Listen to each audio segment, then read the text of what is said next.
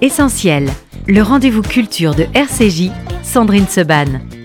Une émission proposée avec la Fondation du judaïsme français. 01 53 59 47 47. Bonjour à tous, bonjour à toutes. Merci d'être avec nous ce matin dans Essentiel. On va parler euh, de Pris en otage, le livre sorti il y a quelques semaines de Pierre Martinet. Pierre, bonjour. Bonjour. Merci d'être avec nous sur RCJ. On avait déjà eu le plaisir de vous recevoir dans euh, le journal avec Rudy Saada, mais on se connaît vous et moi depuis quelques années, donc je n'ai pas pu résister au plaisir de vous recevoir aussi euh, pour parler de ce livre Pris en otage. Un agent du service Action raconte, c'est aux éditions de Mareuil, Mareuil Éditions. Euh, c'est un livre évidemment passionnant, Pierre. Euh, c'est un livre. Alors c'est vrai que euh, je vous avais reçu pour des précédents livres et puis on a vous intervenez également régulièrement sur notre antenne, évidemment pour parler essentiellement de, terrorisme et de terrorisme islamiste. Vous aviez eu l'occasion d'évoquer comme ça effectivement ce qui s'était passé en 2011, mais on va dire de manière très pudique et de manière comme ça un petit peu au fil de, de quelques interviews. là, vous avez tout posé, vous avez tout raconté dans quasi 300 euh, pages extrêmement euh, denses, extrêmement euh, claires, poignantes évidemment par moment, parce que ce pris en otage, cet agent du service action qui raconte, Pierre Martinet, c'est vous, c'est votre prise d'otage en Libye en 2011. Qu'est-ce qui a fait qu'à un moment donné, vous vous êtes dit, j'en ai parlé parfois, mais aujourd'hui, il faut vraiment que je raconte et que je raconte tout? Alors tout d'abord, je tenais à vous remercier parce que effectivement, vous m'invitez souvent et je trouve que la relation est très, est très saine entre nous et j'aime bien, j'aime bien venir ici parce qu'on peut tout se dire, on peut se parler. C'est une chaîne où on peut tout dire sans tabou et oh. euh, je trouve que c'est très bien. Je, tenais encore à vous, en remercier. Ça fait, ça fait au moins dix ans que je viens chez vous et je suis très heureux de venir à chaque fois. Et euh, c'est de très belles émissions à chaque fois. Et pour répondre à cette première question, euh, je voulais, euh, par ce livre, rendre essentiellement hommage à Pierre Marziali, qui a été mhm. tué à, Benghazi, qui ne méritait pas d'être tué dans cette rue sombre après tout ce qu'il avait vécu, tout ce qu'il avait fait, qui ne méritait pas d'être abattu comme un chien dans cette rue-là.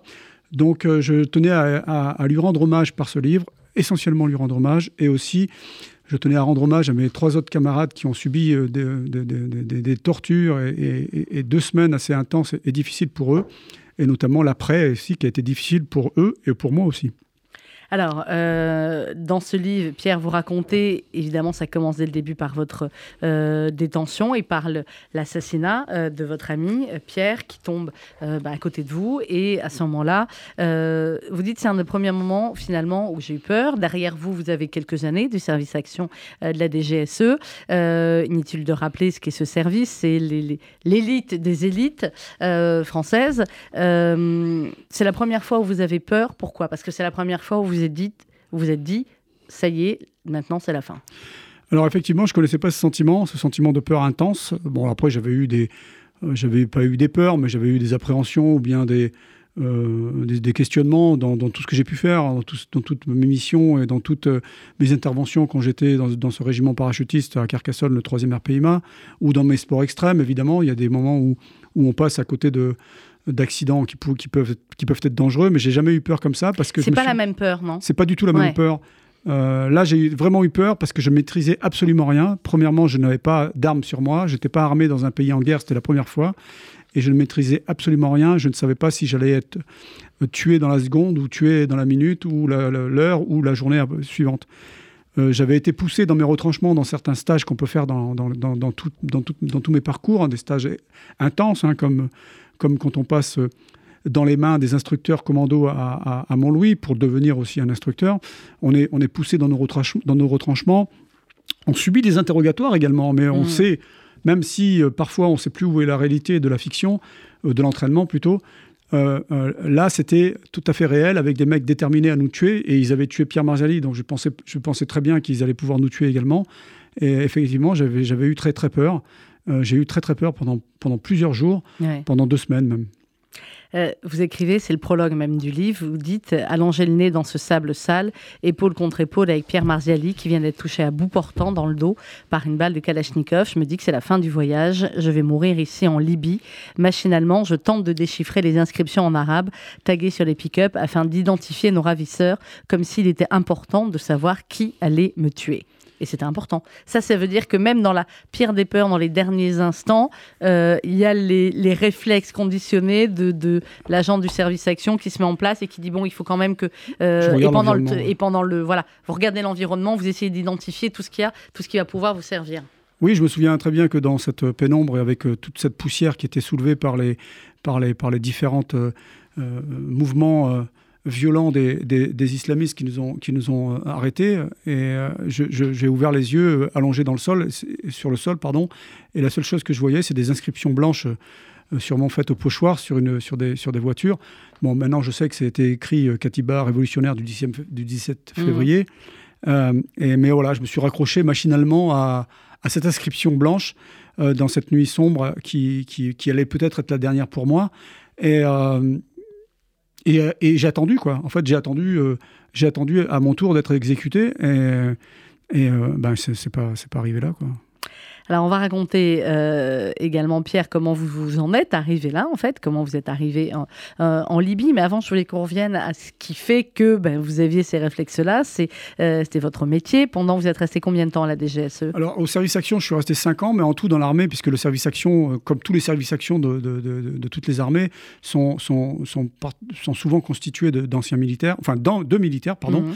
Donc, j'étais, je suis resté 20 ans dans l'armée, dont, dont 5 au service action, mais 20 ans dans des régiments tels que le 3e RPIMA, avec, euh, avec euh, un, parcours à la fois parachutiste, mais surtout euh, instructeur commando, toute la partie commando, avec tout ce que ça comporte dans l'esprit et dans le physique et dans le, dans le mental.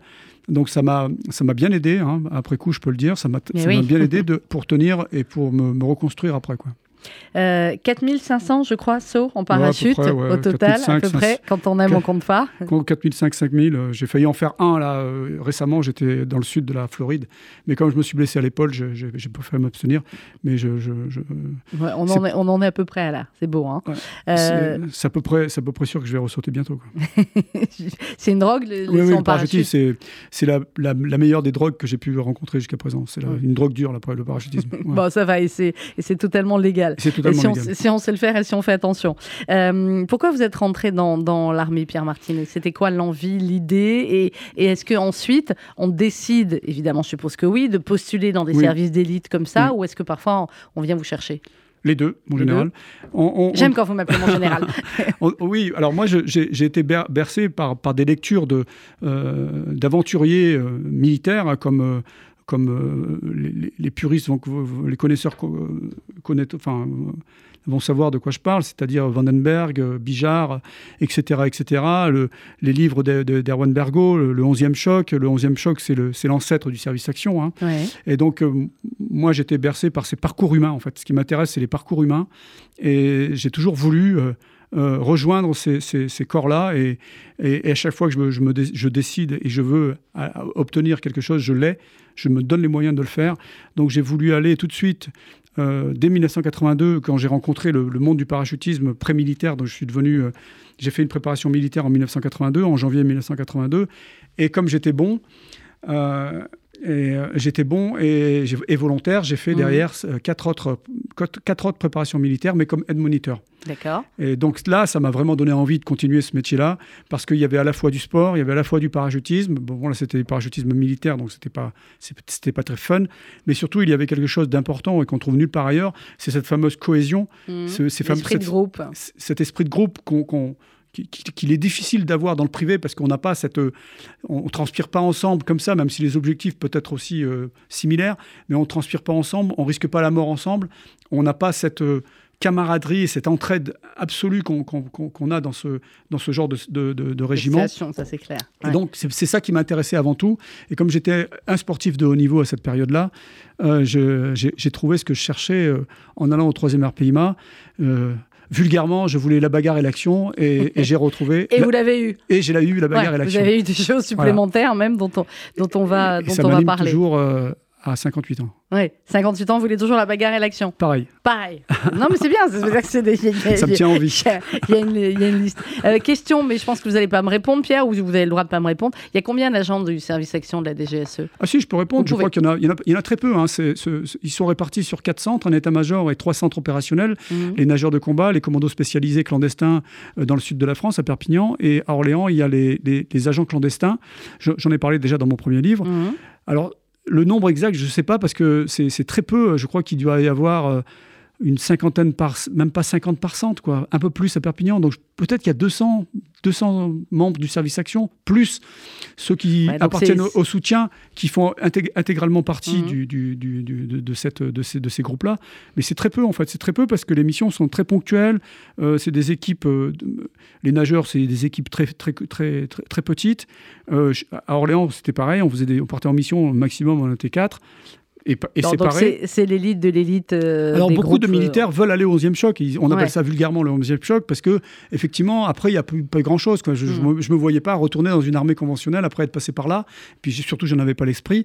Mais on a de tels moyens on a une telle liberté d'action, ah, c'est qu'on ne peut plus retourner dans une unité, dans une unité conventionnelle qui, est, qui, est, qui, est, gérée uniquement par la discipline, et il en faut pour tenir. Et de, Pourquoi vous avez une telle liberté d'action au service action justement de la DGSE, Pierre Martinet? C'est parce que la sélection a fait qu'on sait que c'est euh, des, des, cerveaux, des, des, corps, des esprits de groupe, euh, et des cerveaux tellement affûtés, tellement euh, guet que ben, on sait qu'on peut leur faire confiance à 100%. Ben voilà, vous avez, dit le, vous avez donné la réponse dans votre question. Ça, vous auriez pu me prendre, vous n'avez pas voulu, mais bon. On nous, euh, fait confiance.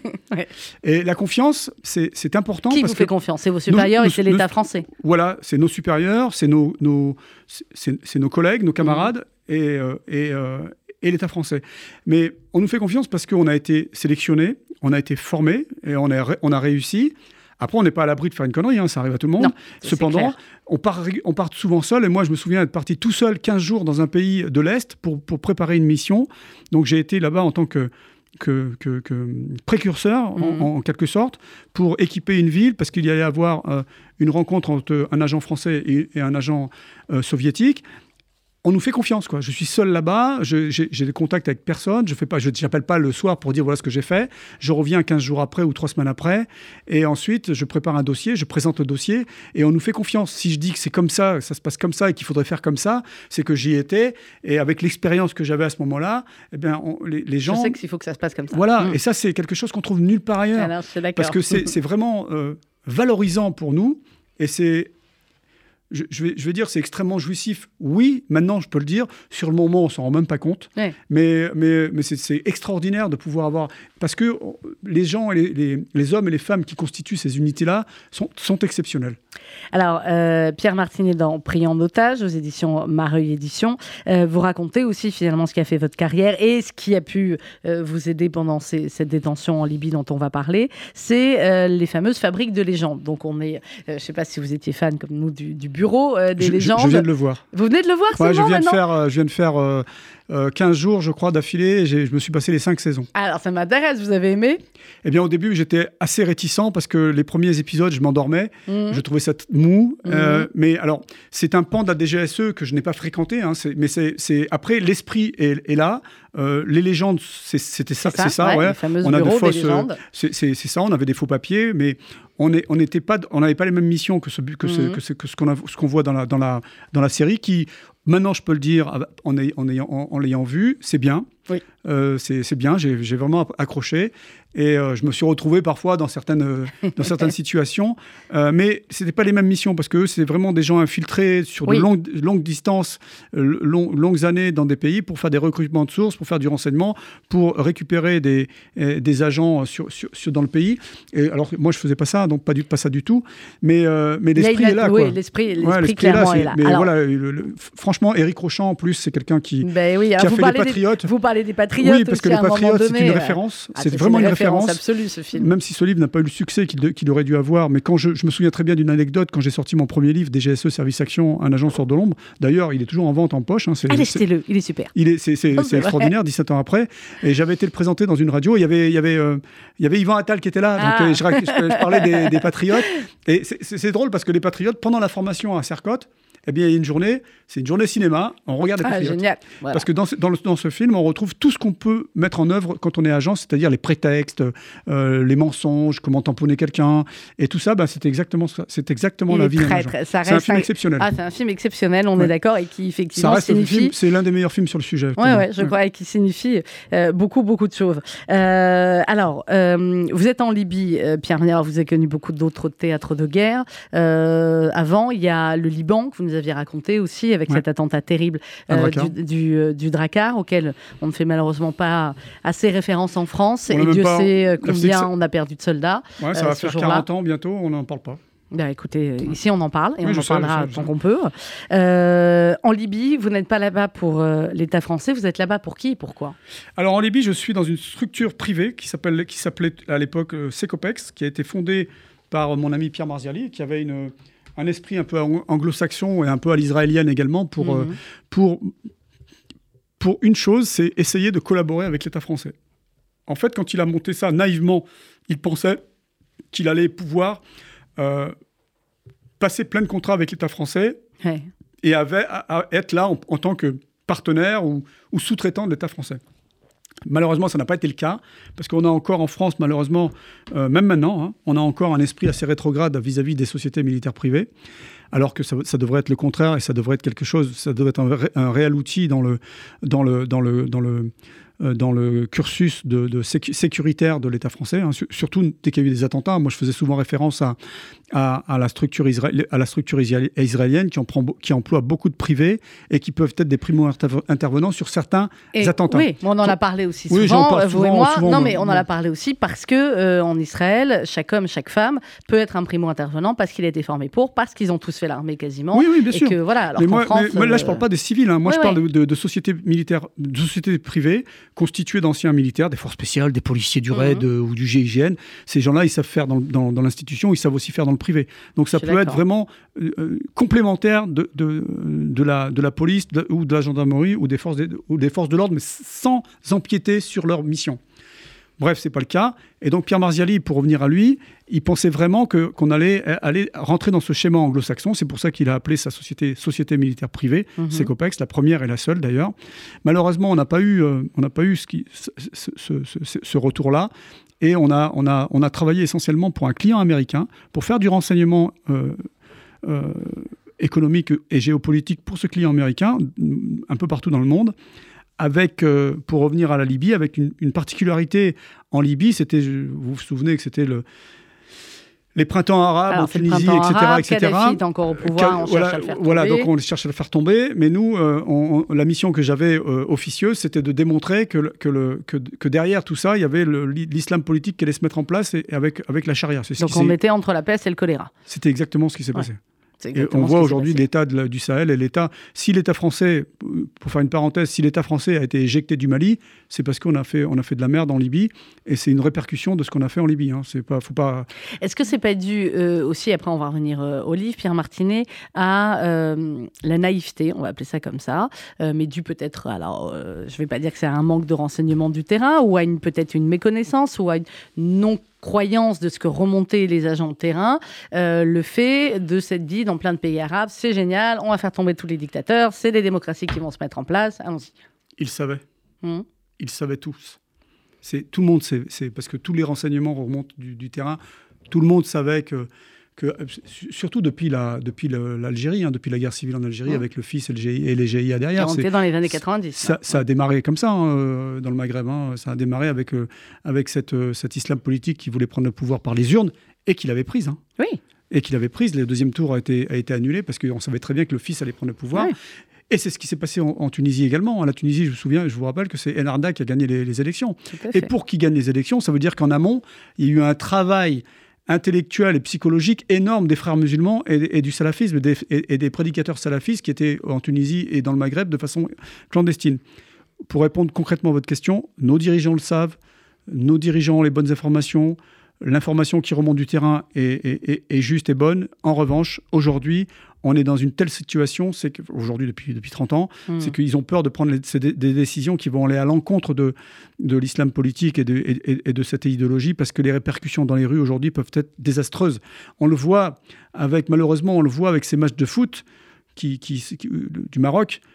On devrait voir uniquement euh, euh, de, de la joie et on voit effectivement des gens qui sont joyeux, mais pas mal qui sont débordements, de la casse. Ouais, et, des- voilà. des- Et donc, des- pour moi, c'est plus c'est plus une minorité. hein. Euh, Parler de petite minorité, d'infime ou d'une infime minorité, minorité, une grande majorité, on n'en est plus là, quoi. C'est autre chose. On est passé à autre chose là. Euh, Pierre Martinet, dans votre livre, Pris en otage, je le remonte à la caméra, un agent du service action raconte aux éditions euh, Mareuil. Euh, vous expliquez, alors il y a, c'est évidemment centré beaucoup sur ces 11 jours. Oui. Je me trompe pas sur le jour parce que j'imagine que quand on est pris en otage en Libye, chaque jour évidemment compte, mais chaque heure compte. Oui. Et, et on le comprend bien. Vous dites, on va y page 65, je vais vous retrouver la page, que vous avez, c'est un chapitre entier, où vous dites j'ai été formé pour être pris en otage. Euh, votre meilleur copain, enfin la personne avec qui vous étiez Pierre, se prend une balle dans le dos. Vous êtes dans un, une sorte de, de- de- de camion euh, et vous dites alors j'ai mémorisé le nombre de virages, j'avais Ouais. estimé les distances parcourues en fonction de notre vitesse, euh, le coup klaxon, le volant à gauche, le freinage, je reconnais l'endroit, on est là, etc. C'est une ancienne caserne. Voilà.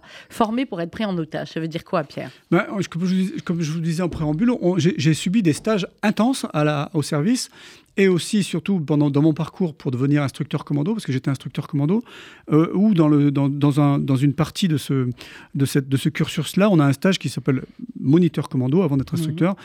Où justement on est, on est, on est, mené- on est, on est poussé dans nos retranchements et dans, dans ce stage-là, il y a une partie euh, qui, est, qui, est, qui, est, ba- qui est balèze quand même. hein. C'est une partie où on dort pas pendant plusieurs jours et à la fin, euh, on va faire une restitution de tout ce qu'on a appris pour devenir euh, moniteur commando. Donc, Mhm. on, on- appelait ça à l'époque le corps à corps. Et dans cette avant cette, restitu- cette restitution-là, on a une partie coxage, entre guillemets. Ce coxage, c'est pris en otage. Ouais. Et euh, euh, interrogatoire poussé des instructeurs, ça crie, il y a des coups. Même si on sait que c'est un, un stage, la fatigue, euh, euh, la, la- Mhm. Oui, au bout d'un moment, l'angoisse, euh, au bout d'un ouais. moment, on switch, on ne sait plus si c'est la réalité ou, ou la fiction. Et comme dans les. Patriotes, on va vous demander plusieurs fois comment vous vous appelez. exactement ça. et- C'est exactement Ouais. ça. Et, mais dans la partie, euh, dans la partie un peu, un peu, un peu dense. Et moi, je me souviens très bien. J'en parle dans le livre. Ce fameux Franck, instructeur commando, Mm. qui, qui, était- qui, était- qui- qui est ce mec extraordinaire. Et, et qui m'a poussé, mais comme jamais on pousse, aucune bête au monde n'aurait été poussée comme, comme ça. Mais- Et je le remercie. Oui, parce je le que ce remercie qui parce vous a que ça peut ça vie. peut- ça m'a- ça m'a aidé. Et puis c'est quelqu'un avec qui j'ai gardé de très bons contacts. C'est un, c'est un, c'est un mec qui a une carrière extraordinaire, qui est passé officier, qui, est à la- qui, est- qui était, alors je sais plus où il en est maintenant, mais si- qui était à la Légion étrangère. C'est grâce à ces gens-là aussi qu'on a, qu'on a, qu'on peut avoir des, des carrières euh, intéressantes, des carrières, des parcours intéressants, parce ouais. que on tombe sur des passionnés. Et tout au long de ma carrière, tout au long de mon parcours militaire, tout au long de mes 20 années, mes 20 années et aussi aujourd'hui encore dans mon parcours sportif, Mm. je tombe sur des passionnés. Et les passionnés, on... Bah, vous l'êtes vous aussi. Donc, ouais, euh, ouais, je donc suis un passionné. ouais. Mais c'est aussi évidemment cet entraînement que vous avez eu, on va être clair, qui vous a permis de survivre Oui. pendant ces Oui. 11 jours. Euh, les premiers jours, vous le racontez, euh, Pierre, vous êtes, euh, vous êtes torturé, il n'y a pas d'autre mot. Oui. Vous êtes frappé, c'est extrêmement dur. Vous tenez et vous vous dites aussi à un moment donné que le premier devoir aussi d'un prisonnier, c'est de s'évader. Donc, est-ce que qu'est-ce qu'on se dit à ce moment-là Parce que évidemment, on a eu l'entraînement où on, on se dit bah, il faut euh, faire s'évader, mais quand on est en quand on y est réellement là, que c'est plus du cinéma, que c'est plus du, Oui. du test, euh, est-ce que on est toujours dans le même esprit, à savoir il faut s'évader coûte que coûte, ou alors bah, euh, j'essaie de survivre et euh, de toutes les manières, euh, peut-être qu'il y aura une libération ou peut-être pas. Enfin voilà, comment on tient? Eh bien, on tient comme ça, c'est-à-dire que moi, je je- d'abord, j'ai évalué la, la situation autant que j'ai pu, Hmm. froidement autant que j'ai pu, hein, euh, factuellement autant que j'ai pu, même si je au début c'était- particulièrement difficile d'avoir une vraie, une, vraie, euh, une vraie analyse. Et euh, je me disais, il y, a- y y trois solutions. Soit je meurs en détention, soit il- enfin, il me tue, c'est Oui, ce qui voilà, était prévu. Euh, soit j'essaye de m'évader et je ne sais pas ce qui va se passer derrière parce que je ne sais pas sur qui je vais tomber. J'avais, j'avais vu déjà euh, la possibilité de, de- éventuelle d'arracher cette fameuse plaque métallique qui avait dans, dans le- qui, servait de- qui nous servait de toilette. Je voyais les, les feuilles de- d'eucalyptus et je voyais Mhm. qu'il y avait derrière, il y avait potentiellement, euh, on pouvait partir en courant, s'évader. Soit je, je m'attaquais euh, à celui qui nous apportait à manger. Et c'est pareil, il y a deux possibilités. Soit ça se passe bien, je pars, soit je tombe sur ça se passe 50 mal, mecs et euh, voilà, armés ouais. et puis je suis mort. quoi. Mm. Donc euh, il faut, faut, en fait, à chaque fois, il faut poser euh, entre l'efficacité et la sécurité et, et trouver, ça c'est aussi ce que j'ai appris quand j'étais au service et j'avais euh, mon un de mes patrons qui me disait toujours, dans tout ce- à chaque fois que tu fais un pas, tu mesures l'efficacité et la sécurité pour, pour, pour réussir notre mission. Donc, euh, eh bien, et la- et la- et la- et l'autre possibilité, c'était que l'État français nous sorte de là parce qu'on était français. L'État français aidait, à, à- à l'époque, aidait les, les, les, les, les, bah, les islamistes. Du... Ouais. Ouais, les- moi, je les appelle les islamistes. Oui, voilà, ce sont des islamistes. On va appeler révolutionnaires parce que c'est ceux qui faisaient la Ouais. révolution contre Kadhafi. Mais c'était une révolution Is- islamique. L'islamisme, bien sûr, parce qu'ils ont instauré la charia tout de suite. Donc je me disais, bah, écoute, y a, y a, je, je vais essayer de faire un tiers, un tiers, et on verra sur où, où tombe la, où tombe. penche la balance. Avec, avec aussi, euh, Pierre, tout se joue. Enfin, évidemment que ça se joue dans la capacité physique à endurer euh, les coups, mais ça se joue aussi beaucoup sur le mental, sur le mental que vous pouvez prendre sur l'adversaire euh, d'en face. Quand, euh, au bout d'un moment, euh, vous dites, moi, c'était la bête là qui sommeillait en moi, qui me dirigeait. Je l'ai regardé dans les yeux avec une vraie rage. C'était plus du bluff. Et vous lui dites, ça peut durer toute la nuit, toute la semaine comme ça. Je ne dirai rien puisque je ne sais rien. Tu peux me mettre une balle dans la tête tout de suite. Vas-y, tue-moi. Et il vous tue pas. Donc c'est vous qui avez gagné. Ben, Aujourd'hui, je peux dire que j'ai gagné, mais sur le moment, je ne savais, pas je savais pas vraiment ce qui allait se passer. On est d'accord. Alors moi, c'est un peu mon, ma, ma façon de faire. Au bout d'un moment, je, je fonce et puis euh, je- là, j'ai switché totalement. Je suis devenu un animal euh, que je connaissais. Je connais l'animal qui sommeille en moi et il est, il est très dangereux. Euh, je me suis dit, euh, je m'en fous, je lui rentre dedans. Je pouvais pas lui rentrer dedans physiquement parce que j'étais attaché les mains dans le dos Mm. et l'autre, son pote, me frappait. Mais je vais lui rentrer dedans de façon psychologique et mentale en le regardant, en le regardant fixement dans les yeux. Euh, que je, voyais que ses yeux puisqu'il avait une cagoule. Et je lui dis bah c'est qui tout double quoi Mais on est sur deux, euh, évidemment, deux personnalités euh, différentes là qui se jouent. Pierre, il y a euh, aussi ont, pu être entraînés Ah, bien sûr, physiquement, Bien sûr. euh, mais le mental est différent. Vous, vous êtes sur un mental de survie et vous avez été formé pour Bien ça, sûr. pour survivre. Et eux sont sur un mental. De toutes les façons, ils veulent, être ils peuvent être tués en Oui, sûr, comme ils ouais. disent, pour la cause. Donc on est aussi sur cette psychologie-là. complètement différentes. Euh, cependant, on a les mêmes ressorts. Et euh, eux, ils ont un ressort. ils- eux, ils ont, comme vous disiez, ils peuvent, euh, ils aiment la mort, euh, ils aiment la mort autant qu'on aime la vie. Mm. Et euh, je, me- je me- je me suis dit que, de toute façon, je dirais rien. J'avais rien à dire. Donc autant, autant en finir tout de suite. ouais. Et après, j'ai dit, je verrai bien. Et il était, mais je, je- absolument pas. J'avais pas, je, je l'ai surtout pas. Je, ne l'ai jamais sous-estimé. Bien sûr. Au contraire. Mais euh, j'ai appris aussi dans mes formations qu'il fallait parfois être un peu soumis, parfois être un peu euh, provoquant, euh, parfois être un peu. Ouais. Je faisais des va-et-vient entre ça et ça. Avec lui, j'ai commencé par être soumis en disant que j'étais anti-kadhafiste et que j'avais combattu Kadhafi dans les années 80 avec le troisième RPIMA. Mais après, euh, je voyais que ça fonctionnait pas. J'ai tenté l'autre, j'ai tenté la, la- la- confrontation confrontation. verbale et surtout la confrontation euh, visuelle et, et- et inté- et- et intellectuelle et, mentale. Ben, ça a été, la, la balance a penché en ma faveur. Alors je ne sais pas si c'est le fait que aussi la France les aidait et Mm. qu'ils venaient de tuer un Français. Donc ça aussi, Donc, tous bon, ces paramètres pas- peuvent ouais. rentrer. Mais ça, j'en sais rien. On, peut Ouais, épiloguer longtemps là-dessus. Ça, vous le saurez pas. Euh, alors, vous êtes détenu 11 jours. Pierre Martinet euh, en Libye. Il y a des co-détenus euh, avec vous, évidemment. Vous n'êtes pas tout seul dans la, dans la, dans la cellule. Des, des- des- des Libyens. Des Libyens, eux. Et puis, vous discutez. Vous dites, je continue à beaucoup discuter religion avec mes co-détenus. Oui. Les deux policiers de ma cellule avaient des positions très tranchées, pour ne pas dire choquantes. On tolère les chrétiens, mais pas les juifs. Il faut détruire Israël et les juifs. Voilà. Bon, on est, on, est, on est sur du classique. Alors, vous leur dites, Non, mais leur dites mais le judaïsme est plus ancien que l'islam de Mahomet. Non, non, non, c'est l'islam, etc., etc. En fait, je leur dis, mais pourquoi vous voulez détruire Israël? Parce que les Juifs ont détourné l'islam. Je dis, mais comment ça, ils ont détourné l'islam Puisqu'on descend tous du, du judaïsme? Elle me dit, non, non, c'est pas vrai. C'est l'islam qui est, qui est arrivé en premier sur la planète, et ensuite les Juifs ont détourné notre religion. Ben, je dis, vous dites n'importe quoi, les gars. Donc à un moment donné, je, je- je parlais. Et pourtant, ils étaient instruits, hein. c'était pas des, c'était pas des Oui, mais purs et après, ça dépend de l'instruction Mais a. ils ont eu, ils- depuis, depuis toujours, ils sont, ils sont, ils sont, ils sont conditionnés pour, pour être anti-juifs, anti-Israël. Hum. Et euh, j'avais pris des photos. Après, évidemment, je suis, je suis reparti sans rien, donc juste, juste vivant. Mais j'avais pris des photos sur les murs. de La révolution, c'était forcément, il y avait Israël qui ressortait. Mhm. Il y avait la tête de Kadhafi en, pochoir. Plus, Limite Kadhafi était un agent du je Mossad. pense que c'était ça en fait. Et il, y avait, il y avait la tête de Kadhafi plus l'étoile de David Ouais. au pochoir égale les- les- la, la croix gammée. Quoi. Enfin, je veux dire, il- on Oui, était. bon, c'est pas. euh, Non, mais ce que je veux dire, c'est Oui, avaient- je- je Je, me disais, mais ils ont, c'est quand même, c'est quand même, euh, c'est, le Moyen Âge encore chez eux, quoi. Donc euh, intellectuellement, ils sont au Moyen Âge, quoi. c'est- le Moyen Âge. Et donc, euh, et donc, on avait des conversations assez hallucinantes et, et qui tournaient autour de la religion, parce qu'au bout d'un moment, je leur, je leur demandais de, de m'expliquer comment, comment, pourquoi ils priaient, quand- comment ils priaient. Et, Et- le mot clé, c'est haram. Ouais. C'est c'est haram. C'est Ouais. illégal, c'est interdit. Voilà, ça on donc, peut pas euh, faire. et- Ça on peut pas faire. Ça on peut pas Ouais, faire. et puis, et puis surtout, c'est que euh, ils ne comprenaient pas qu'en France, par exemple, les musulmans euh, ne vivent pas leur foi comme eux. C'est-à-dire Mmh. qu'ils ne comprenaient pas qu'en France, les musulmans respectent les lois de la République, ou, ou certains respectent les lois de la République. Pour eux, c'est impensable, inimaginable de ne pas vivre sa vie qu'autour du livre. Et c'est pour ça que c'est très compliqué ce qui se passe aujourd'hui. C'est très compliqué, c'est à la fois compliqué et à la fois simple, parce que euh, le projet islamiste qui est, qui est né en 1928 tourne autour de la réislamisation des populations musulmanes de, de par le monde dont l'Europe. Et le- l'Europe est devenue le ventre mou de l'Occident, parce qu'en France, en Europe, enfin, on, on l'a vu encore euh, avec ces matchs de foot. Au Belgique, euh, les drapeaux belges qui sont arrachés. euh, dans le nord de la France, le drapeau français qui est remplacé par le drapeau marocain. Enfin voilà, on en est là qu'aujourd'hui. Tout ça parce que, oui, parce que personne ne veut voir la réalité en face. Et- et- Personne ne veut prendre de bonnes décisions. Personne ne peut comprendre que, que, que, que, que ça peut devenir, ça peut exploser comme au Liban. Enfin, Et vous connaissez bien le Liban et Mais bien vous sûr, parlé et ça serait a- dommage. Oui, ah, ça c'est moi, je ne le souhaite pas. Comme aujourd'hui, maintenant, c'est la, la tendance, c'est dire, euh, vous, pensez, ce que, vous dites ce que vous pensez, ce que vous souhaitez. Bah, absolument pas. Je souhaite Mm. le contraire, moi. Oui, mais évidemment, mais pour ça, il faut du courage. Euh, vous êtes libéré le 22 mai 2011.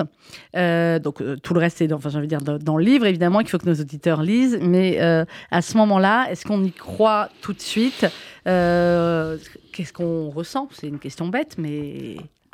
En vérité, je suis resté concentré jusqu'à mon arrivée en France, moi. Ouais. Je- je- vous avez dit, tant que je suis pas là, ouais, tant que je suis pas, dans, le- dans la voiture avec, euh, Mm. avec euh, Twiggy, je ne serais pas. euh, Twiggy, je- qui était votre compagne et qui était, devenue votre femme. femme. Je pensais pas que j'allais être libéré, je pensais que j'allais être exécuté. Même le- quand ils nous ont expulsés le fameux matin, quand on est parti très tôt, moi je m'étais conditionné déjà dès, la veille au soir où je chantais que c'était- bon pour, le, pour la nuit ou le lendemain matin. Mhm. Je, m'étais recroquevillé sur moi-même. J'avais pas bu une seule goutte d'eau. J'avais, été au maximum aux toilettes pour, pour, pour uriner et pour pas avoir à le faire sur, la, sur le trajet parce que je me, je me disais que si je sors de la voiture, si, me fait, si je sors de la voiture, ils me, tueront, ils me tueront Ils me tueront. ils me tueront. Donc je suis resté dans la voiture et d'ailleurs on s'est arrêté pour, euh, pour euh, se, dégou- se- se dégourdir les jambes, pour euh, acheter euh, de quoi manger et boire. Ils m'ont filé une canette que j'ai en photo dans le... Avec des photos dans le livre, il y a des photos Et dans je l'ai toujours livre. chez moi. hein. Ouais. Et, j'ai pris vous la canette. Je lui dis je la boirai pas parce que ça va me donner envie d'aller faire pipi et ça serait une occasion de me tuer. bouge. Ouais. Je- et donc, en arrivant à la, à la frontière égyptienne, on a été, mis, on a été remis aux autorités françaises, à- à- à- au vice-consul de France en Égypte, dans le No Man's Land. Ce- ce- ce- ça a été pour nous le sauveur. hein. Ce mec était oui. extraordinaire. Je me souviens pas son nom malheureusement, mais merci pour les sandwichs que sa femme a, avait préparé. avait préparé parce qu'on s'est arrêté plusieurs kilomètres après. Et, et il nous a donné les sandwichs, il nous a filé les téléphones. Et moi, je me souviens avoir eu, euh, avoir eu ma femme à- au téléphone. J'ai failli craquer à ce moment-là et pleurer. Je me suis retenu. Mais on a le droit de craquer des fois, Pierre. Oui, oui, après, mais pas tout de suite. Pas tout de suite, Ouais, d'accord. on je me craque suis après. retenu parce que je me suis dit, euh, je suis pas en France, je suis pas sauvé encore. Mm. Et- et- et effectivement, après, euh, j'ai j'ai effectivement craqué en, sur la route entre, après l'aéroport. Mais euh, moi, je suis conditionné comme ça et je, je suis resté concentré pendant ces 15 jours, euh, 15 jours et demi, vraiment concentré, de façon à, essayer de prendre les bonnes décisions Mhm. et essayer de revenir vivant. Et c'est ce, que, c'est ce qui m'a permis de, m'en sortir. fait fort, fort heureusement. Est-ce qu'après une telle expérience, euh, Pierre Martinet, on se dit pas, bon là ça a été quand même très très loin, je vais arrêter, je vais prendre mes charentaises, je vais aller euh, faire pousser des tomates. Ah, j'ai fait pousser les tomates. Vous avez hein. fait pousser des tomates, c'est très bien. euh, Elles marchent bien les tomates Enfin, c'est pas moi qui les ai fait pousser. Oui, bon, bah, voyez, euh, vous n'êtes même pas capable de faire pousser les tomates. Si, je les ai arrosés. ouais. Euh, mais en fait, là, quand je suis arrivé, j'ai eu, je- bon, j'ai eu, j'ai, j'ai- j'ai eu une période assez difficile où je faisais des cauchemars et je me réveillais en criant. Mes, mes camarades aussi. Et je suis allé faire une, une thérapie assez, assez lourde et assez Ben, on importante. imagine, ouais. Ouais, mais euh, je suis quand la première fois que je suis reparti, je suis reparti pour faire pour débriefer quelqu'un qui avait été enlevé au, au c'était à Madagascar Mhm. et j'avoue que les 15 jours que j'ai passés à Madagascar, c'était à la fin d'une je sais plus quelle année c'était, 2015 peut-être. Ouais. J'ai fait le 31 décembre dans ma chambre d'hôtel, je suis même pas sorti euh, pour faire la fête avec les autres parce que j'avais cette appréhension aussi que de- de- dans la rue d'être enlevé. dans pays Mais là maintenant c'est ouais. passé, mais euh, c'était très compliqué de me remettre dans le- dans, dans l'axe. En revanche, euh, euh, bon demain si je dois repartir en Libye, je repartirai en Libye. Non peut-être pas en Libye, mais dans un pays euh, Ailleurs. en crise, ouais, je- repartirai. ouais. Euh, D'ailleurs, je suis reparti en Afrique régulièrement. oui, depuis, bah, d'ailleurs. depuis- oui. on change pas hein, l'équipe qui Qui gagne. gagne, ouais. Non, non, mais je comprends bien. Il y a le sport aussi, Pierre Martinet. Il nous reste juste euh, 4-5 minutes. Il y a le sport qui est extrêmement euh, présent, évidemment, quand on est un, un agent euh, des forces euh, d'élite comme vous, mais qui continue euh, à être présent. C'est à la fois une thérapie et j'imagine que c'est absolument vital. Alors, vous êtes sur l'Ironman, je sais depuis quelques années. je vous suis. Ah, D'ailleurs, c'est vrai, ouais. C'est costaud. Euh... Bah, dans l'Ironman, je trouve cette, ce côté. C'est pas pour le. Alors, on va rappeler juste pour ceux qui nous écoutent, l'Ironman, c'est. C'est du triathlon. Alors, c'est triathlon, ouais, mais... 3 km 8 de natation, 180 km de vélo et et un marathon, c'est-à-dire 42 km de course à pied. D'ailleurs, je, et tout je, ça je enchaîné. Dis, tout ça enchaîné, ça, parce que, que parfois on dit c'est trois jours. Ouais. je, non, non, je dis bonjour à Johan, mon coach, parce que je vais reprendre l'entraînement et euh, parce que j'ai eu une, j'ai fait une grave chute à, à, mmh. au, au, mois de juin et je, suis, je commence à peine à m'en remettre. Euh, après, après une opération de l'épaule et puis, et, puis, et puis un problème à, à la hanche.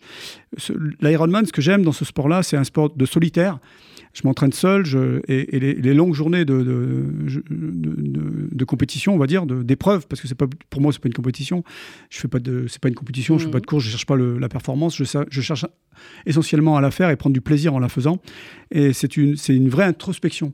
Et se retrouver face à soi-même, se questionner du matin au soir, parce qu'on passe par des moments euphoriques où on se sent bien. Après, on passe par des moments où c'est très difficile. On se dit putain, mais il faut pas que je lâche. Il faut que je continue. Un pas, encore un dur. pas. Ouais. Et ben, je retrouve un peu tout ce que j'ai fait depuis, depuis 50 ans, en fait. Mm. Depuis que je suis tout petit, que j'ai commencé le sport à, à l'âge de 8 ans, depuis 50 ans, donc. Et euh, ce, ce, moi, ce sport, il est très, très intéressant. Les sports d'endurance de longue distance, parce qu'on se retrouve face à soi. Et c'est la meilleure des choses de se retrouver face à soi, Ouais. parce qu'on ne peut pas se mentir. Non, c'est clair. Voilà. Euh, Pierre Martinet, euh, qu'est-ce que ça vous a appris finalement ces 11 jours, 12 jours de, de détention? Qu'est-ce que ça vous a appris sur vous, sur euh, vous-même, sur les autres, sur vos relations aux autres aussi? On n'a pas parlé de l'attente de la famille, mais évidemment, c'est euh, terrible. Surtout que euh, pour votre compagne, elle savait juste au début qu'il y avait un Pierre qui avait été tué. Ouais, ouais, et donc, c'est- et voilà, on vous appeliez les deux Pierres, donc euh, c'est costaud. Euh, Qu'est-ce que ça vous a appris? Euh, qu'il fallait euh, se calmer. Mais bon, ça, ça m'a pris, euh, ça, ça a duré 10 minutes. Voilà. Et, et je me calmerai jamais. Je pense que ouais. je finirai comme ça. Je- mon éditeur m'a dit euh, l'autre jour, en déjeunant, une anecdote. Il m'a dit J'ai l'impression que, en t'écoutant, en te voyant, que si demain il fallait repartir, tu repartirais. Ah oui, non, mais je, Bah, je dis, c'est exactement aussi. Ah oui. Et, et- et parce que je trouve que c'est une belle vie, en fait. Le- la vie d'action est une belle vie. Et. euh, et, et- La vie d'action pour son pays est une belle vie. oui, bien sûr. Ah oui, mais en fait, même quand je suis dans une structure privée, je pense à, mon, à servir mon pays. C'est con, oui. hein, mais je pense à servir mon pays. Et euh, je pense également, aujourd'hui, même si je suis encore dans cette action, j'ai une société, j'essaie de faire tourner ma société, euh, je fais beaucoup de sport, je suis dans la transmission. Et ça, c'est vachement Mhm. important parce que ce qui est le plus ce qui est le plus valorisant et, et- et ce qui me fait le plus plaisir, c'est de recevoir des messages de jeunes qui me demandent dans quelle unité ils doivent servir. Oui, Et ça, c'est super intéressant. bah, Et je sûr. sais qu'il y a des anciens, parce que on n'a pas le droit d'écrire quand on est un ancien de, de la DGSE. Quand j'ai fait mon premier livre, j'étais condamné pour ça. Maintenant, maintenant ça, va. Bon, maintenant, ça y est, vous Ouais, maintenant ça va. Mais je sais qu'il y a des anciens des forces spéciales, qui- notamment, euh, je pense à Louis Saillant, qui, qui était. Oui, qu'on avait reçu Oui, ici, voilà, ben, il est dans la même démarche. Et Ouais. Pourtant, il est beaucoup plus jeune. Il est resté, il est resté 10 ans. Il a une carrière formidable. Et aujourd'hui, il est dans cette démarche-là. Et en fait, dans les pays anglo-saxons ou dans d'autres pays, on mettrait en avant ces, ces personnages-là. Perso, je, enfin, je- voilà, euh, Et vous, pour- avez, vous avez été condamné, vous le dites, parce que vous avez Mais parlé, savoir- mais je pense qu'il y a besoin de vocation aussi, et que Mais ça je- ne peut je- pas je- être que James Bond euh, au cinéma, les Je vocations. parle d'une anecdote dans le livre où j'ai appris ça, il y a pas- j'ai appris ça il y a, il y a- il y a- il y a- il y a 3-4 ans, d'anciens du service qui avaient fait leur, leur formation euh, après la sortie de mon premier livre. Donc Mhm. ils avaient lu mon premier livre, ils Ouais. avaient envie, eu, eu de rentrer au service Bah action. oui. Et pendant, la pendant les tests de formation, au bout du, du troisième ou quatrième jour, quand ils passent euh, devant les devant les, les, les, les- les- les- comment on dit, les, euh, l'audition là, de- ouais, ouais, et à la fin, ils leur, disent, ils leur disaient si vous voulez en savoir plus, achetez le livre de Pierre Martinet. C'est quand même fort de café, quoi. D'un côté d'être euh, condamné. Bah, c'est euh, voilà, c'est les agents doubles, on va dire ça comme la ça. C'est la France, la souvent. France. Merci beaucoup, Pierre Martinet. Euh, pris en otage, un agent du service Action raconte, c'était aux éditions Mareuil Édition. C'est une photo de tueur à gage, euh, Pierre, on est d'accord. elle, hein, a photo de 10 ans, killer, cette là. fois. elle a 12 ans. Ouais, vous avez changé, vous n'avez pas changé, le regard il est le même. hein. Non, mais j'ai des lunettes maintenant. Vous avez des lunettes. Il paraît qu'elles sont pas belles, mais j'ai des lunettes. Non, ça va. Ah, ça Euh, va. mais euh, moi aussi j'ai des lunettes, vous voyez, c'est la différence euh, depuis qu'on se connaît. On a tous les deux des lunettes. Mais enfin, euh, Eye of a Tiger, il est là. hein. Merci beaucoup, C'est moi. Pierre. Dans quelques instants, vous retrouvez euh, l'info sur RCJ.